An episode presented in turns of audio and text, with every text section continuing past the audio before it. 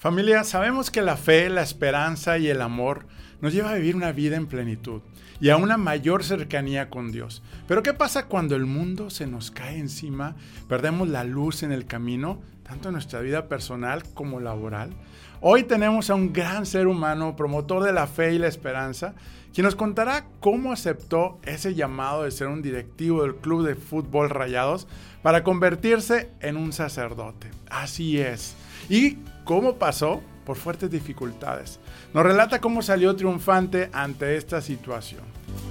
Bienvenido al podcast de Enrique Vela. Comparte la felicidad. Diviértete, inspírate, aprende y sal del aburrimiento. Y aquí está con nosotros el padre David Jasso, sacerdote de la Arquidiócesis de Monterrey, licenciado en comunicación con especialidad en mercadotecnia y con estudios en humanidades, filosofía y teología por el Seminario de Monterrey.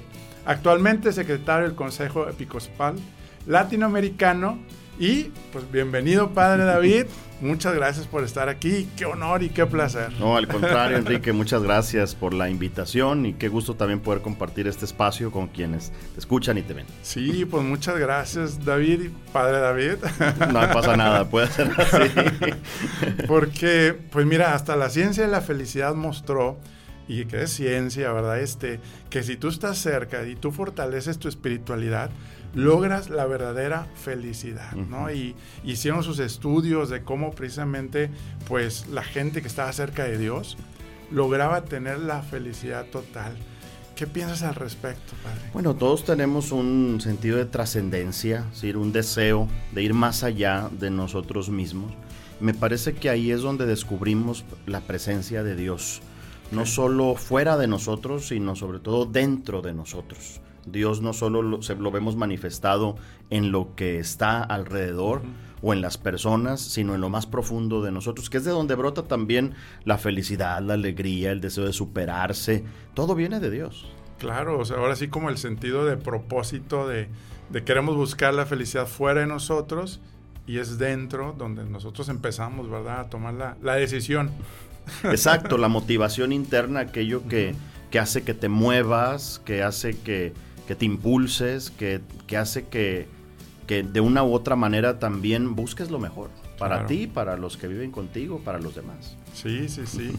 Oye, padre, hay siempre cuando estás emprendiendo o en tu carrera, pues siempre es como ten fe, nunca te rindas. Pero yo me acuerdo que les decía, pues es muy fácil que te digan, pero nadie te dice cómo, ¿verdad? cómo hacerle, ¿no? Y, yo creo que aquí la fe, este, ¿cómo, ¿cómo describirías qué es la fe dentro de mi trabajo, en, mi negocio? Este, ¿Cómo lo definirías en términos prácticos? Como bien dices, la fe es una palabra, es un concepto que se utiliza de distintas maneras uno puede pensar que la fe es parecido a la confianza o que es la confianza. Confiar, fiar es tener fe, fiarse de algo. Con fe significa confianza. Pero también la fe tiene que ver no solo con la confianza o con, con la seguridad, sino con un sistema de creencias. Yo creo en Dios, creo en la iglesia, creo en los postulados de tal religión y entonces expreso mi fe en la creencia. Pero últimamente se ha considerado que la fe es la respuesta que damos a Dios. ¿sí? No solo pasivo, el que ante las creencias yo expreso mi fe o digo que sí creo, ¿sí? sino más bien la forma en la que le respondo a Dios. Porque la fe también es un don. y no se puede medir. Y que hay que pedirlo también. Así es, no se mide, hay que pedirlo, pero, pero además de no pedirlo, de, no medirlo, eh, tiene que, la fe se manifiesta en las cosas concretas, en la manera en la que yo respondo, es como te das cuenta que yo tengo fe. En la medida en que yo actúo bien, en la medida en que yo hago cosas buenas a los demás, es cuando te das cuenta que yo tengo fe. De lo contrario, no podrías darte cuenta.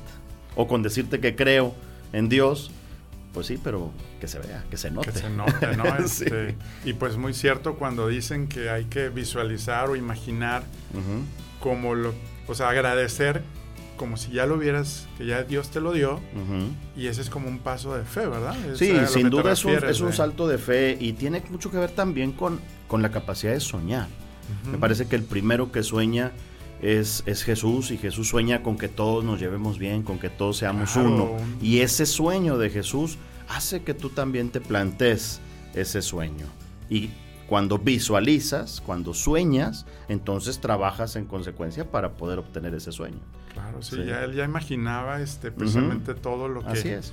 Lo que estaba trabajando. Y ¿no? lo vivía. Este. No solo lo planteaba como una necesidad, sino que ya lo estaba viviendo. Él ya vivía ese reino y esa, ese que todos seamos uno. Ya lo estaba viviendo, pero lo planteaba también hacia el futuro. hacia el futuro. ¿Y cuáles serían los pasos para, para poder incrementar o fortalecer nuestra fe? A mí me parece que lo fundamental es tener un propósito en la vida. ¿Ok? O sea, quien no tiene un propósito, quien no tiene una meta, quien no tiene algo por quién luchar o por quién luchar, Sí. no, no, no puede experimentar esa, esa fe o esa confianza, que va muy ligada a la esperanza. ¿Ok? Fe y esperanza van muy ligadas porque representan también la seguridad. Es decir, ¿dónde pongo las canicas? ¿Dónde pongo Sí. mi apuesta, no? Para Sí, poder ir hacia, hacia adelante. Me parece que el primer paso es tener una vida con propósito. Hablan hoy de las cuatro P's, que todo lo que hagas tenga que ver con la persona, Ujú. con el planeta, con la prosperidad y que tenga un propósito. Sí, Esas cuatro P son fundamentales en lo que hagas, sea en tu casa, con la familia, con los amigos o en un negocio, Sí, o, en, sí, o en sí, donde trabajes o, o lo que Sí, estés porque estudiando. la fe es tanto para todo, ¿verdad? Así es, Este, o así sea, es. Para tener fe que me voy a casar con fulanita. Hay que confiar, ¿no? Yo les digo a los novios, una cosa es que entregues el, el presente, que aceptes el pasado, pero aceptar el futuro. Ese es amor. Claro. Porque yo puedo aceptar el pasado de alguien consciente de sus traumas, de sus problemas, de sus dificultades, de su familia. Acepto el presente porque lo vamos construyendo juntos, pero aceptar el futuro, cuando no sé qué va a No pasar. hay incertidumbre. Ahí también entonces un segundo paso sería amar.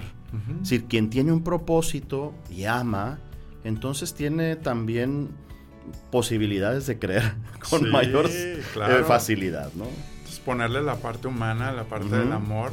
Y amor, pues también lo traducimos amabilidad, paciencia, bondad, ¿verdad? Este, Hospitalidad. eh, servicio al cliente. ¿verdad? Este, manejar bien. sí, no o sea, aceptarnos, cliente, claro, este, claro. Y, y, pues grandes líderes, grandes empresarios, grandes personas, pues ese es el común denominador, hombres de fe, mujeres de fe, que creyeron este, pues en un ser superior, que no solamente sintieron que ellos podían hacerlo solo, ¿verdad? Este, yo creo que es parte de lo que... Sí, y que tiene que ver con una vida interior. Una vida interior que así como se ejercita el cuerpo, pues se ejercita el espíritu. Así como se ejercita el cerebro, la mente, así se ejercita el interior. Mientras que la mente pueda necesitar conceptos y el cuerpo pueda necesitar ejercicio físico, pues el interior también necesita silencio, necesita paz, necesita conceptos paz, profundos. sobre todo paz, ¿verdad? Y hoy En más este, que en este nunca. mundo en caos. Sí, y hoy más que nunca, después de haber vivido una pandemia también Claro. que nos desestabilizó y que, y que nos movió el tapete a todos. Sí, sí, sí. ¿no? Oye, padre, ¿y cómo fue este, digo, conociendo tu historia, ahorita hablando de esa fe, de pues lo que viviste y cómo fue esa transición, este, pues precisamente de estar en el club, ¿verdad? Este, Deportivo Rayados, eh, a pasar precisamente a tomar el sí a ese llamado. ¿Qué pasó antes? ¿Qué pasó después? Bueno, hay un antes, hay un antes importante, como bien lo dices. Eh, yo entré al seminario terminando la prepa. Yo soy exalumno de los colegios maristas aquí en Monterrey. Y bueno, pues entré al, al seminario en el 95, teniendo 17 años, con el deseo de, de ser sacerdote.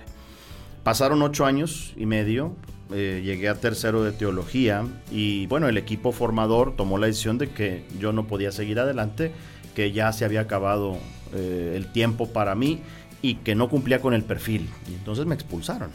¿Y por qué te suicidaste? ¿Qué ¿Se Vale decir? ¿Qué, quemaste? fíjate que afortunadamente no hay ningún hecho y dato concreto, como se dice ahora, claro. sino eran cuestiones también de, inmadurez. Y no quiere decir que ya sea maduro, ¿eh? sí, o sea, no. Pero sí, De, perfiles que yo no, con los que yo no cumplía, ¿sí? Y entonces me dijeron, bueno, te va a ir bien afuera, ánimo, adelante. Pero habían pasado ocho años y medio. Yo no tenía carrera ni licenciatura. En ese momento los seminaristas no teníamos licenciatura ni en filosofía ni en teología. Hoy sí. Entonces yo salí con 20 pesos en la bolsa y a ver qué. cuando, ¿A, qué edad? Pues 17 eh, más 8. Más 8. sí. Ya, ya, ya se me había pasado Pero después de 8 años. Sí, después de 8 este, años. Y es dicen siempre no. Ajá. Sí. Y la gente luego piensa, ay, pero si no tenemos sacerdotes, ¿por qué lo? Pues bueno, porque a veces no es prudente que la persona siga por sus intenciones, por sus motivaciones o por su perfil. Para algo pasan las cosas. Y también, además, este, además de eso, ¿no? Pero en ese momento no, es fácil tener fe, ni confianza, ni todo esto de lo que estamos hablando, ¿no? Porque, pues ahora, ¿qué hago? Entonces inmediatamente empecé a estudiar ciencias de la educación, pensando en regresar en algún momento al seminario. Entonces dije, bueno, agarré una carrera como que me pudiera servir. Luego me di cuenta que, que pues no me iba a servir para mucho por cómo empecé luego a trabajar, como bien lo dijiste, en el Club de Fútbol Monterrey Rayados. Trabajé por, por siete años en Rayados. Luego tuve un negocio propio y ahí empecé un discernimiento para regresar después de 10 años de haber estado fuera del seminario. ¿Y, cómo fue ese proceso? Porque creo que no fue tan fácil. No, bueno, se dice así, muy, muy sencillo. Pero bueno, fue, fue trabajar y estudiar, cosa que, que no hacía porque la vida del seminario no puedo decir que sea cómoda, pero sí, pues tienes todo lo necesario para formarte y para dedicarte a eso. Claro. Entonces fue trabajar y estudiar, que fue un, gran reto. Eh, segundo, entender un medio muy distinto al que yo estaba, y el medio del fútbol, que aunque simbólicamente tiene similitudes, con la fe y el fútbol y la religión y el fútbol tienen como que muchas cosas parecidas. ¿Cómo qué cosas? Por ejemplo, eh, incluso en el lenguaje no se habla de que juegan en el templo, en un templo que es un estadio. Los jugadores son como ídolos. Se locos. Sí, claro, ¿verdad? La multitud, ¿no? Los jugadores son como los santos, como ídolos, personas a las que queremos imitar la cancha es sagrada, no la pises.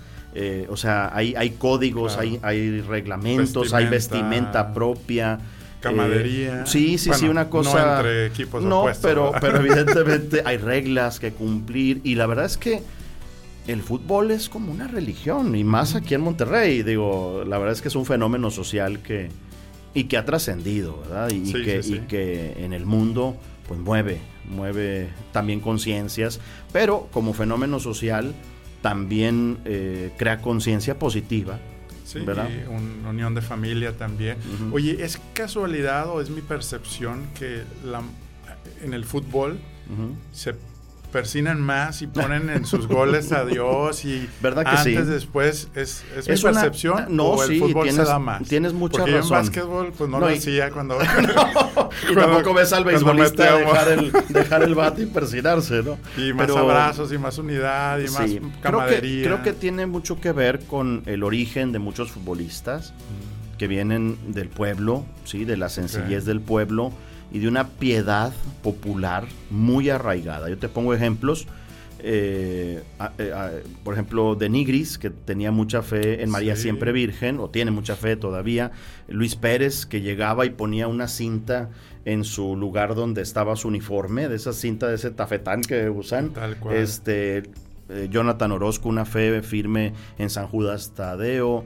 Eh, Víctor Bucetich de misa diaria junto con su cuerpo técnico, en fin, eh, el loco Abreu, un jugador eh, en esa época, llevaba una, imagen de una virgen para todos lados en una caja de madera. Bueno, los que se levantan la camiseta y traen la Virgen de Guadalupe. Yo acabo de ir al museo de la Basílica de Guadalupe y está una camiseta de Kikín Fonseca cuando se mete un gol y se ah, levanta y bueno, se la fue a donar a la Virgen. Es eso, mucha piedad, mucha pero es que es la fe ahí. sí, viene de la, piedra popular, de, la de, la, familia.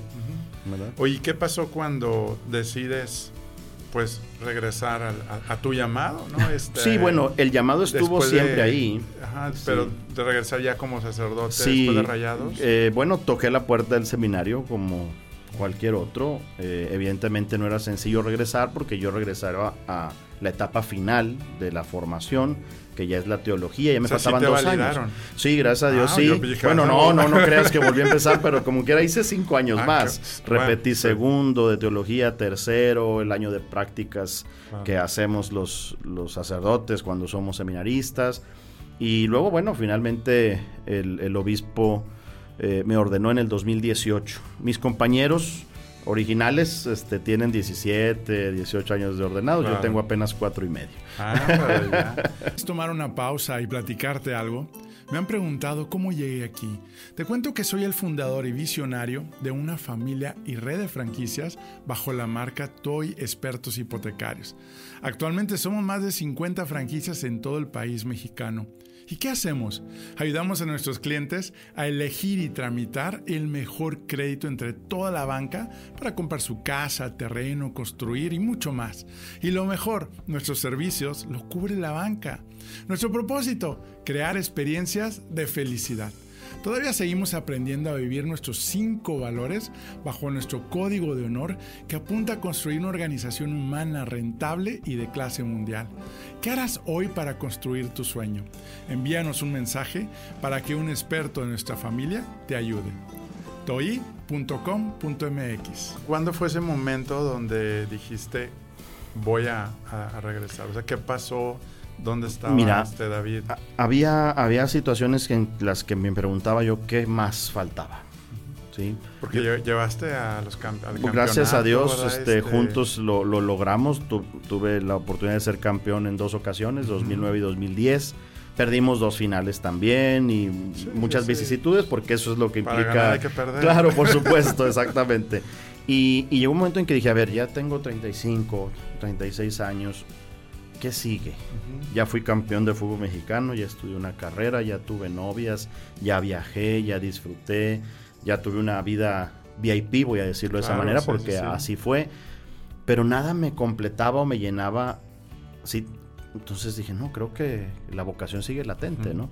Y en ese discernimiento, en ese análisis interior de cara a Dios, pues fue, voy a regresar. Claro que hay un factor. Algo veían en mí que yo no estaba viendo. Ujú. Las personas reconocían en mí algo y me pedían algo que yo decía, pero ¿por qué me lo piden a mí? Por ejemplo, cuando quedamos campeones, Sí. en medio de toda la cheve y toda la cerveza y todo lo que pasa ahí de, de- de júbilo y, y- y la copa y todo, eh, el cabrito arellano dijo, a ver, fuera prensa, quédense solamente jugadores y directivos, a ver David, vamos a rezar. ¿Tú crees? En medio de un campeonato, de un Sí, equipo de fútbol claro. que nada que ver. Y yo, bueno, ¿por qué me lo pide a mí? ¿Ah? ¿Qué, qué está viendo él en mí que hace que en un momento tan, de tanta euforia, pues le demos gracias a Dios? Y ya desde ahí empezaban Sí, las señales de sí, Dios. exacto, ¿no? exacto. Estar atento a que, a que Dios habla en todo Wow. y en todos.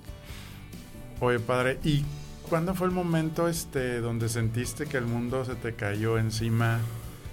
Que pues tú venías, ¿verdad? Tomando, regresando ese llamado, ¿verdad? Este, a otro diferente llamado, pero Ujú. bueno, el mismo, mismo llamado, pero diferente vocación.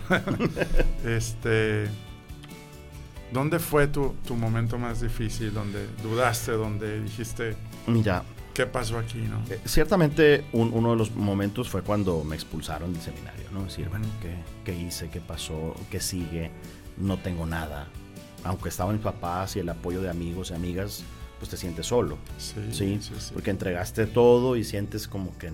¿Un duelo? un- es un O sea, duelo, es un perdiste- duelo total, es un duelo. Y tardé tiempo en vivir ese duelo y gracias a Dios fue sin rencor y me acuerdo y lo agradezco.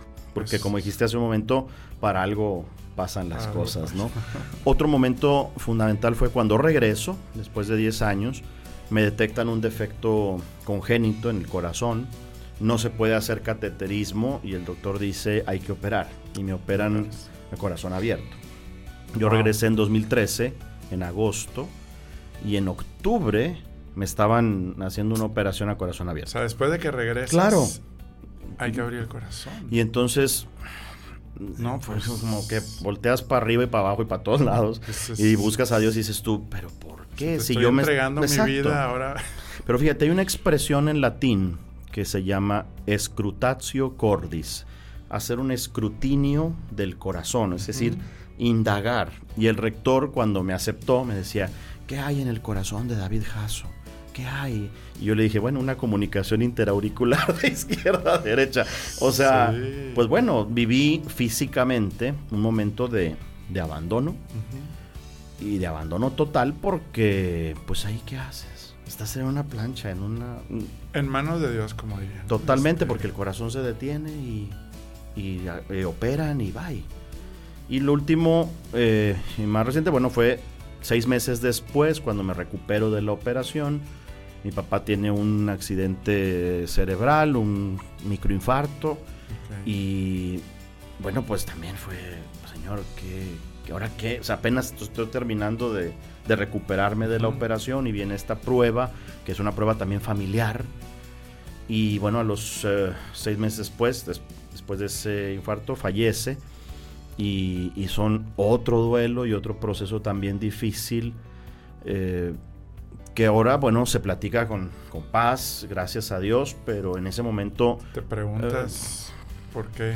Porque cuando entré al seminario en el 95, yo batallé para tomar la decisión porque mi mamá se quedaba sola y mi hermana, dado que mi papá se iba a Houston a trabajar. Y entonces me dijo el padre, cuando tú te ocupas de las cosas de Dios, Dios se ocupa de las, tuyas. Tranquilo, y luego, 10 años después, 20 años después, otra vez. Y, bueno, fue esa frase que en ese momento eh, pues me dio la fe y la confianza y la esperanza de seguir adelante. No, pues me imagino esos momentos donde dices, se, me juntan, ¿no? Este, eh, ¿cuál, fue el mensaje que, que, recibiste después de esos tres? Fíjate que, que el, el primero y más grande es que lo que más te cuesta hoy es causa de tu mayor satisfacción después. Creo que, que si ves tu vida en retrospectiva, te vas dando cuenta que hubo cosas que te costaron mucho, que le metiste no solo tiempo, sino dinero y recursos y sacrificio, y luego ves la recompensa aquí, ¿sí? bien concreta. Y a veces no es en la misma medida de lo que metiste. Pero al menos son pequeñas alegrías que vas como cosechando, ¿sí? Y me parece a mí que eso, eso es fundamental, ¿no? Tener esa capacidad de, mirar atrás, darle gracias a Dios por lo que ha pasado y seguir hacia adelante. Sí, yo creo que la gratitud, este, momentos buenos y no tan buenos, ¿verdad? Este, te va dando esa fortaleza, me imagino. Sí, en la misa por eso decimos, en verdad es justo y necesario darte gracias siempre y en todo lugar. No por nada lo decimos en la misa, ¿no? Oye, nuevamente la frase que dijiste ahorita. Lo que más te cuesta hoy, será algún día causa de tu mayor satisfacción. A mí me, ha acompañado desde niño la frase porque es de, del padre Marcelino Champagnat, fundador de los Hermanos Maristas. Excelente, fíjate que no me había tocado este, pues sí, tiene, escucharla, ¿no? Tiene mucho sentido y sobre todo te da esperanza cuando estás pasándola en ese momento de, duda. Exacto. Para precisamente tener fe, ¿verdad? este, En lo que pasa. Y no solamente, como dices, digo, vivimos todos, vivimos situaciones, crisis, ¿verdad? Pero también fe es de, oye, tenemos que lograr esta meta. Claro. Este, para poder seguir ayudando a más familias y de repente, oye, pues tengo dudas, miedo, este, y ahí es donde dices, bueno, ¿y la esperanza? ¿Dónde quedó, verdad? Sí, fíjate que la, la esperanza dice, dice el bueno, dice San Pablo, que es como el ancla.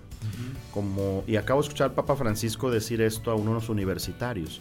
Dice, hagan todo con esperanza, es un ancla. Tú la lanzas el ancla y esperas que se asiente. Y una vez asentada, entonces te acercas a la orilla y, y descansas, ¿no?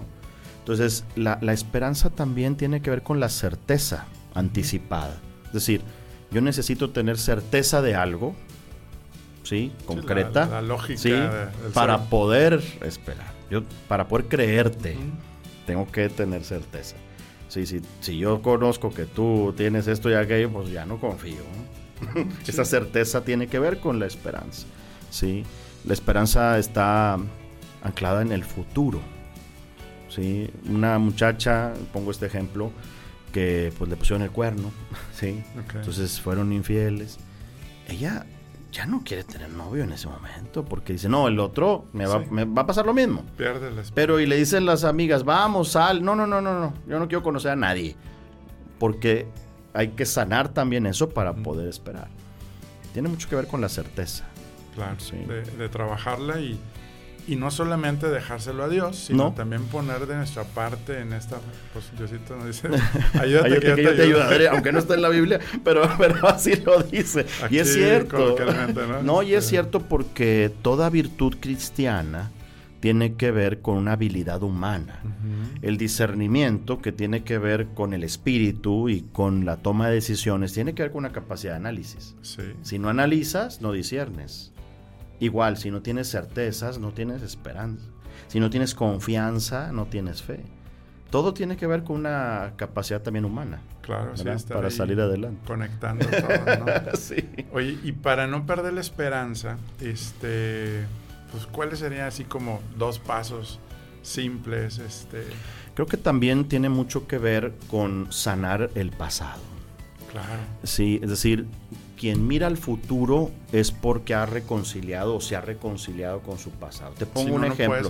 claro, te pongo un ejemplo clarito. O sea, estoy, estoy estacionado y necesito salir. Para poder salir, yo necesito o ver el retrovisor o ver eh, el, lateral, ¿no? Veo y luego veo hacia adelante y avanzo. Es decir, tengo que mirar atrás para poder avanzar pero no me quedo mirando el retrovisor y avanzo. Porque si no chocas. Pues chocas, exacto. Entonces, la esperanza tiene que ver con ese proceso de mirar atrás un poquito e impulsarse. ¿sí? Quien no reconcilia su pasado, quien no sana sus heridas, quien no reconoce el pasado como algo positivo, no, puede avanzar. Y entonces no hay esperanza. Sí, porque si volteas y te quedas ahí, pues bueno, ya chocamos, pero yo creo que ver el pasado sin lamentarnos, como dijiste, ver tantito el pasado rápido para sanar, ¿no? Eso me encantó. Porque al final de cuentas, digo, también está la filosofía de que no, no voltees al pasado. Pero a veces hay que sanar. No, pero sí. Aunque sea por arribita, pero hay que... Eh, y poquito, como cuando en el ves el retrovisor, lo ves poquito. No en la profundidad porque luego nos quedamos ciclados. Por eso hay tres, tres excesos. El exceso de pasado que cae en depresión. Quien mira mucho al pasado se deprime. El exceso de presente que te hace meterte en el estrés. Claro. Y el exceso de futuro que redunda en ansiedad. sí, los tres males de hoy, las tres enfermedades mentales terribles, la depresión, el estrés y la ansiedad. Entonces, quien también mira mucho hacia adelante, no tiene esperanza, tiene ansiedad, porque está preocupado por... Y hasta se te acaba el aire. sí. Claro, y luego si ves noticias, si ves cosas, de, todo lo que pasa. No, bueno. Yo la verdad este, dejé eso y, es parte de lo que compartimos, ¿no? Pero otra vez sí leí y dije, claro que te afectan tus decisiones. Por supuesto. Y, y, y, es cuando, ok, vamos a resetearnos. Y eso es parte de lo que también he aprendido y es parte de lo que compartimos para que a otros también, pues es que tengo que estar informado, ¿no? Es como la barra. pues sí, pero, pero, pero información es poder. Al final, la información, tenerla por tenerla no sirve para nada. Sí, ¿no? Es para poder hacer algo. Sí. si no, pues estar informado ¿qué sentido tiene? Claro. Oye, padre, ¿y cómo escuchar la voz de Dios para tomar las decisiones correctas? Bueno, lo primero que hay que decir es que Dios no habla así como tú y yo estamos hablando, ¿no? sí, ni manda WhatsApp. Las que mandan WhatsApp son las tías católicas, pero en los grupos. La eh, sí, y con piolines y demás. eh, quien, e, quien escuche a Dios vaya con psicólogo, o sea, no, no, Dios no habla así como estamos hablando nosotros. Dios es tan discreto que busca el lenguaje de las cosas, de las personas y el lenguaje interior. Hay una voz, y dice el catecismo de la iglesia, esa voz es la conciencia. Pero no es la conciencia que te reclama o que te persigue, sino la que te dice, dale por ahí. Esa intuición, esa percepción, hay veces que hay que hacerle caso. Y de hecho hay que hacerle mucho caso. O dices, no, no voy a salir hoy. Hazle caso. Sí, Hazle caso. es el Espíritu Ese es, Santo. sí, de una u otra manera Digo, la conciencia, la voz de Dios, Dios. en tu interior, que no es que estés acá, no, no, no, sino esquizofrénico, pues, o paranoico, no, no, no, es una voz que en silencio y en oración te dice, dale por ahí, pide perdón. Entonces Dios habla en el interior, Dios habla también en, en los acontecimientos, en lo que pasa. A veces hay que aprender en carne ajena, no en carne propia. en carne propia está bien, pero también en lo que le pasa a los otros y en lo que los otros viven. Y habla, por supuesto, en las demás personas. Constantemente estamos escuchando muchos mensajes de Dios, no solo con las personas con las que nos topamos, sino también, como dijiste ahorita, pues sí, a través del WhatsApp, pero no porque Dios te lo mande, sino porque Sí, otros lo mandan, ¿no? Entonces, en el interior, en lo que pasa y, y en, y en los demás. Y en los demás. Por eso hay que tener una capacidad de escucha que no tiene que ver con el oído solamente, sino con la mirada, con el olfato, con el tacto, con el gusto, con todos lo- los sentidos y con ese sentido de la percepción y la intuición. Claro. Y pues como decías, tomar un tiempo de poner pausa a nuestra vida, o sea, porque Uf. nuestra vida se está desbalanceando, ¿verdad? Este, y a veces la gente no cree que poder tener una vida balanceada en este mundo desbalanceado y en caos, que no es posible. Y yo creo que la espiritualidad y estar pues meditando y cerca de Dios lo dejamos como, como la cuarta este, sección importante de la vida y, y creo que como tú dices es con lo primero que debemos de, de empezar, ¿no? Porque si tenemos tanto ruido en la cabeza, yo creo que es parte de lo que dices, ¿verdad? De que si tenemos mucho ruido, pues, pues no vamos a estar conscientes. ¿verdad? Por eso la definición de salud ha cambiado de manera radical en, en el mundo contemporáneo. Es decir, la salud ya no tiene solo que ver con lo físico. Tiene que ver con la salud mental, espiritual, psicológica, afectiva, Claro. física, pero también física no solo en, eh, sino biológica, interna, celular, en fin, o sea, es decir, es una salud integral. Y luego esa salud integral se manifiesta en relaciones sanas, no tóxicas, Sí. ¿sí? en trabajos o ambientes sanos, no tóxicos, en, en acontecimientos sanos o celebraciones sanas y no tóxicas. Es decir, Sí, sí, tiene que ver con, con mucho de eso, ¿no? La búsqueda del bienestar en general. ¿Qué es lo que quiere Dios? Seamos integrales, ¿no? Claro. Porque a veces creemos que estar con Dios es que pues, nomás estemos No, no, nada que ver. y, y, pues bueno, es parte de ese proceso. Exacto. Padre, hay una frase que me encanta y pues bueno, también es eh, que dice, pon tus acciones en manos de Dios y tus planes se realizarán. Ahí cómo juega eh, pues la esperanza, para no perder la esperanza, ya ves que hay una frase que dice, este, eh, la esperanza nunca muere, Sí, ¿verdad? así es, así es. Este, después de creer eso, este, pues bueno, ¿cuál sería como el, el siguiente paso? Además de, as- digo, a mí me encanta por eso, y en la Biblia viene, ¿verdad? Donde sus acciones, no nomás es que desees, sueñes y ores mucho, sino, pues dando, dando con el mazo dando. Así es, a Dios rogando y con el vaso dando. ¿Cuánto, cuánto, este, cuál sería como el, el- el paso a, Sí, a seguir? me, me parece que, que esto tiene que ver con esa frase también que dice, pide a Dios como si todo dependiera de Él y nada de ti. Es decir, abandónate. Porque a veces uno está tan, tan Apasionado. obsesionado y apasionado que no ves más allá, pero Sí. cuando sueltas, cuando dejas, entonces tienes como más espacio para poder lograr aquello, ¿no? Entonces una es, deja en manos de Dios como si todo dependiera de Él y fuera, necesitas un milagro. Ujú. Pero haz todo lo que te toca a ti Sí. como si no existiera Dios. Claro. Pero ese es el balance del que hablas tú, el sano equilibrio. Sí, sí, entonces es pido con mucha fe, con confianza, como si solo dependiera de Él, pero trabajo y me esfuerzo como si todo dependiera de mí. Y es un Claro. binomio fabuloso para, como decías ahora, lograr lo, lo que te propones. Sí, Sí. sí, sí, Con la bendición de Dios. Claro, porque como tú dices, nos aferramos a que Ujú. pues, yo tengo que sacar resultado por mi familia, por X, Y o Z, y, y nos soltamos y se nos balancea la vida, Ujú. y es donde empieza ya después la- el cuerpo, ¿verdad? Cobra factura. Sí, Como el gran reclamo de los hijos o de la esposa o del esposo. eh, pues tienen todo. Yo les he dado todo, sí, pero nosotros tenemos a ti. Sí. Sí. Y time is money. Tiempo es igual a dinero. Claro, claro. También no solo es dinero, no solo son recursos, también es tiempo. Sí, porque como padres nos justificamos Claro. de que es que pues yo les quiero dar y la calidad. Por eso, por y, eso no estoy con ustedes. sí. Este, confórmense que, Sí, confórmense que les llega algo ahí. colegio, ¿no? sí, Pero- así es. Pero sí, yo creo que el tiempo este, de, de- Ujú. de lo que es importante y de lo que nos vamos a acordar a final de cuentas, pues yo creo que como tú dices, de, de cuidar ese, ese balance. ¿no? Padre, pues se nos acabó el tiempo. wow, qué rápido.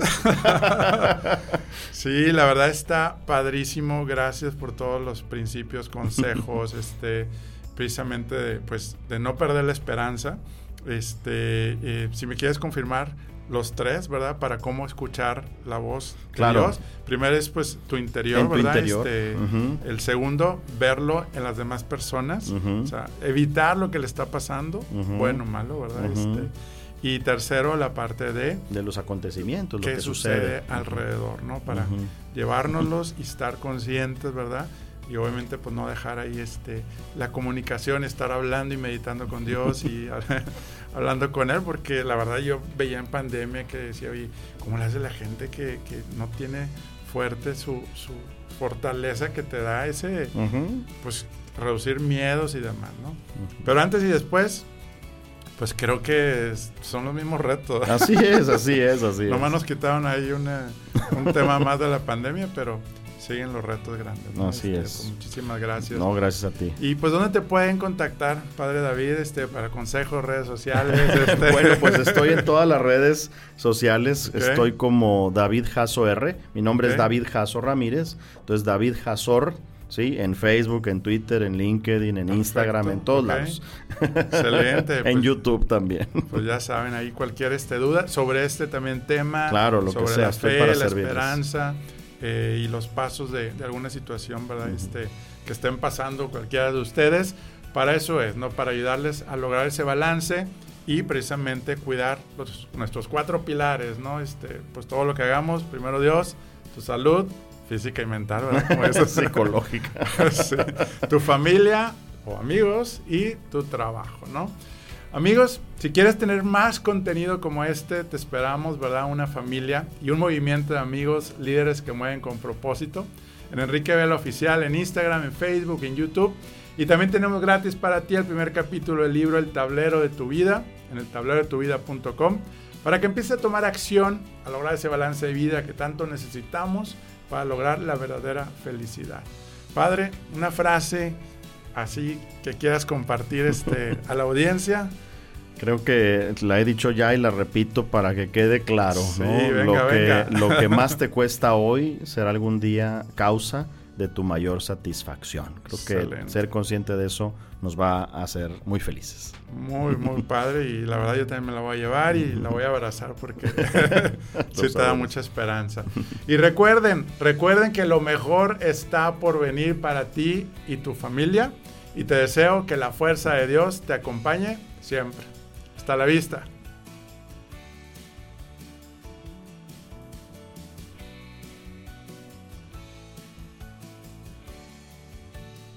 TOI, Expertos Hipotecarios, presentó.